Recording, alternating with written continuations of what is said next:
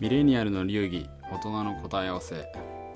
第7回目ですかね。第7回目始まりました。7回ですね。もうなんだかんだ結構いいペースで7回まで来ちゃいましたけどこのメディアでいはね、うん、あのまあねミレニアル世代のうちらがあの人生をいかにして車両通に 生きていくかみたいな。でまあいろんな若い時の経験とか振り返りつつ今になってまあ答え合わせをしながらより良い車両通の人生を歩むためにいろいろ模索していく番組です。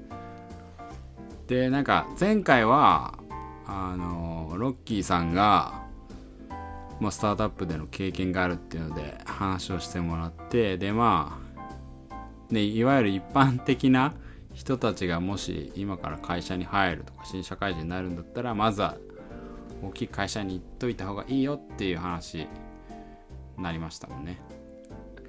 独断と偏見で、ね、独断と偏見で。でまあそうそうまあそういう流れもあったんで 今回はえーまあ大きい会社じゃあその中でどういうところに行ったらいいのみたいな次に疑問が出てくると思うんで、まあその辺についてちょっとまあね曲がりなりにもいろんな会社に行ったりいろんな見たりね。してきた。聞いたりね。うん。仕事してみたりした。まあ我々がね考える今の視点でなんかどの辺がいいんじゃないみたいな話をちょっとざっくばらんにできたらなっていうのが、まあ、今回第7回目のテーマですかね。ですね。ういや面白いんじゃないですかね。んで今のね皆さんのね傾向とかもちょっとね、まあ、逆に見てみたいそうですよね。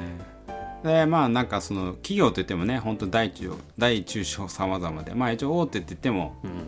まあ知られてる企業上場企業だけでも何千社ってあるんでまあそれ全部見ていくと大変になっちゃうんで、今回はそのマイナビこの就職活動の時に大体みんな1回は見るっていうマイナビのうん2021年の卒業版の就職企業人気ランキングっていうのをちょっと今2人で見てます。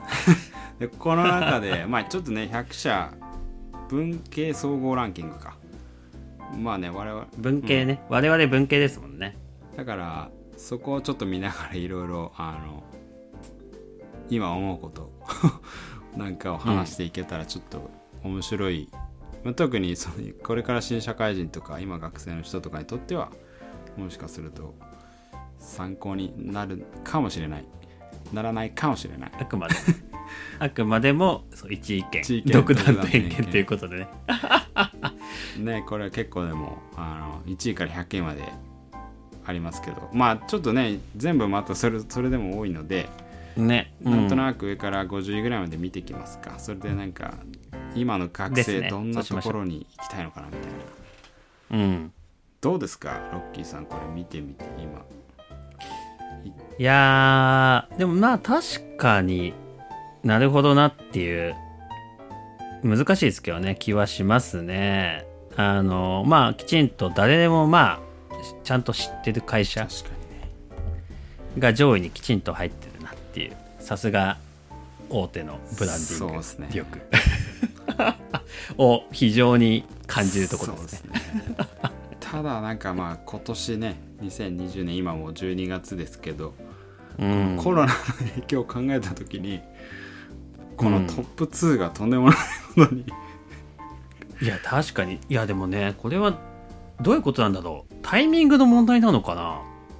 いやー、どう？でも、2021って書いてありますからね。僕はもうなんかこれこのランキングがねどこまでどうなってるかって詳しく知らずに見てるんですけど多分これが最新ですもんね。2021だから。そうですよね。多分いつ集計したかによるけどコロナ始まってたんじゃないのっていうそうそうそうそ気はするけど。うでもトップ2まあ一言ジャンルで言うとなんていうんですかね。旅行で、まあ、人を運搬する。まあ移動系そうですね。の会社ですよね。だって4位とかもその飛行機。そう。そうっすね。でもやっぱだからなんだろう。分析難しいですけどねまあでもやっぱなんでこれは憧れなのかな？なんでだなんやっぱなんか学生ね大学生からこう新しくうん。社会人になる人って、多分今までね自分たちが使ったことのあるサービスとかその辺にやっぱうんうんうん。親近感を感じてっていうので旅行行ったりとか。確かにね。身近なものじゃないとぶっちゃけ逆に言うと分かんないですもんね、普通に学生僕らもそうでしたけど学生で、まあ、普通にその範囲で生活してたところを想像すると、まあ、関わんない会社なんてね関わんない企業関わんないサービスなんていくらでもありますもんね、はいそう。そういった意味ではそのおっしゃる通りまさに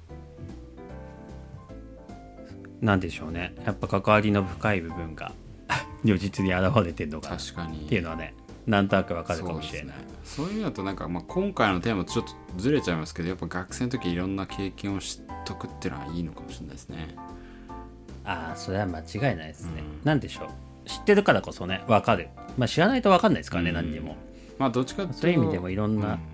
学生だとねそのそんなねお金もないしアルバイトをしたお金で消費側に回ることしかないから、消費者側の視点でしかやっぱ見てないとやっぱ旅行に行きましたとか、うんうん。あとはなんか物買いますとか音楽聴きますとか、なんかそんな 感じの企業がね、割と上にあんのかなみたいな。まあねおもおもちゃとかあったり服買ったりとかね。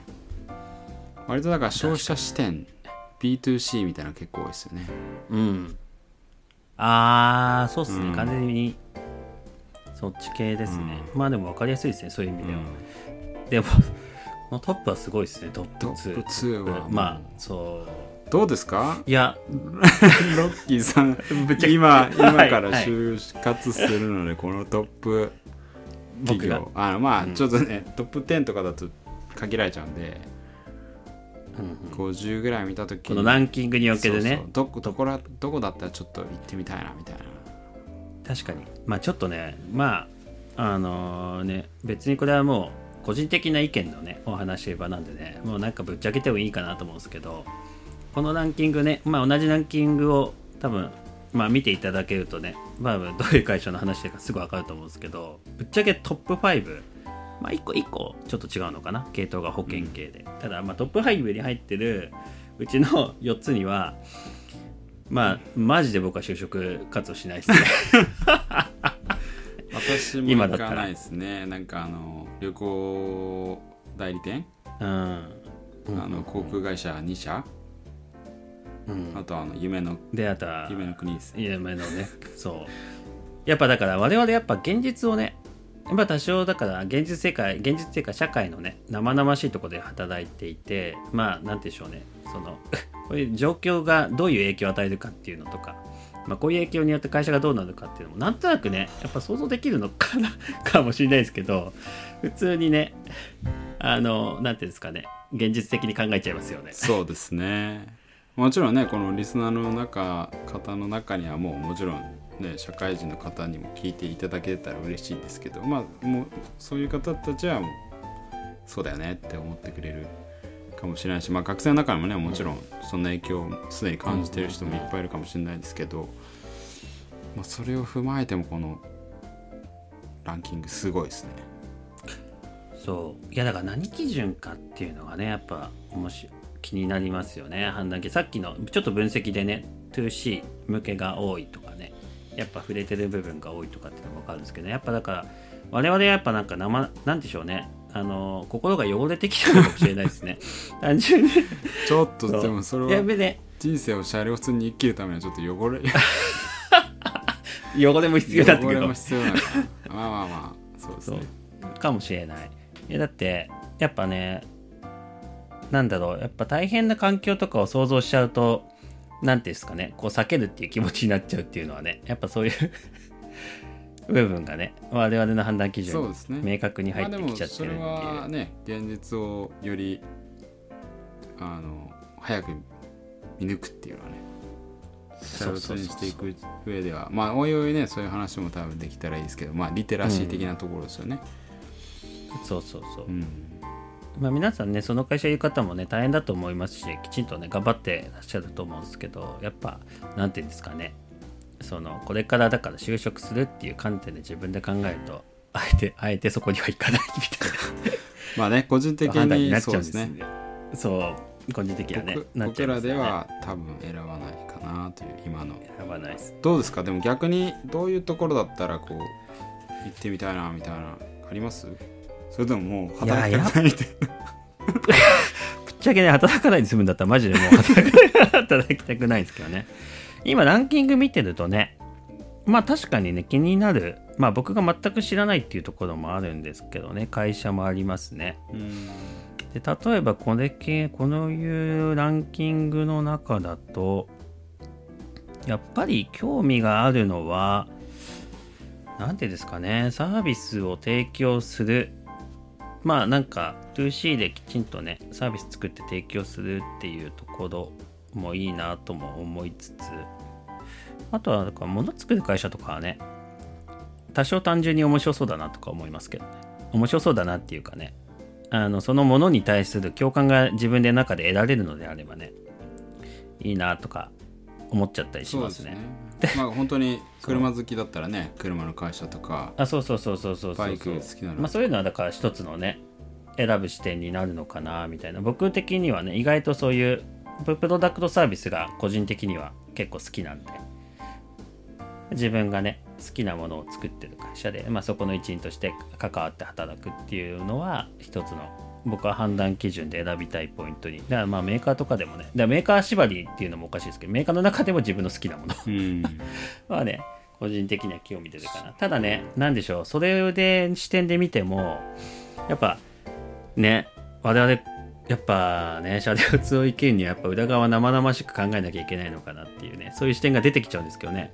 やっぱ僕だとかだと僕だとねこの中でもね物作る会社でもえここの平均年収とか 的なとことかねちゃんとね裏側見てその上でね検討しちゃうっていうのが頭に浮かんじゃいますよね。あここの メーカーはそう好きなもの作ってるプラス給料も高いって知ってるからいいなとかね。確かにね。まあそうですよね。上場企業だったらそれこそねあのそうそう平均年収ね出出ててるかますから。らねまあそれこそあの、うん。簡単に指揮法なんて聞いたことある人もいると思いますけどああの辺とかね見れば大体そういう情報も載ってそうそうペラペラますからねペラするだけで。うん。平均年収平均年齢でね出てますもんね、やっぱだからそういうところをね見ちゃうんですよね。そうですね。でそうするとねだからまあなんか言い方悪いんですけどねあんま給料高くねえだろみたいな会社が上位に来てるとなんでかなとか思っちゃってそうですよね。やっぱ売るものによってまあでも別にお金が全てじゃないですもけちろん。どねもちろん。そうですそうそう。よ車両通はお金だけではないですから。じゃない、はい。だけど車両通にはお金も必要っていうのはね知っちゃ知っちゃってる我々としてはね。そういう意味だとやっぱう売るものが安くてもちろんいいんですけど、あのやっぱあうん難しいですね。扱うものがやっぱ安いものだとやっぱり給料もなかなかみたいなイメージがありますね。まああまあ薄利多売っていうかね、うん。まあそういうのでかつ労働集約型だとねね。結局なかなかボリュームを作らないとできなくなってきてまあでも限界がありますからね利益率が低くなって、ね。結局従業員に返ってくるお金もまあちょっとやや少なくなってくる。まあねビジネスがしっかりしてれば安定的ではあるんでしょうけあどね。そうですね。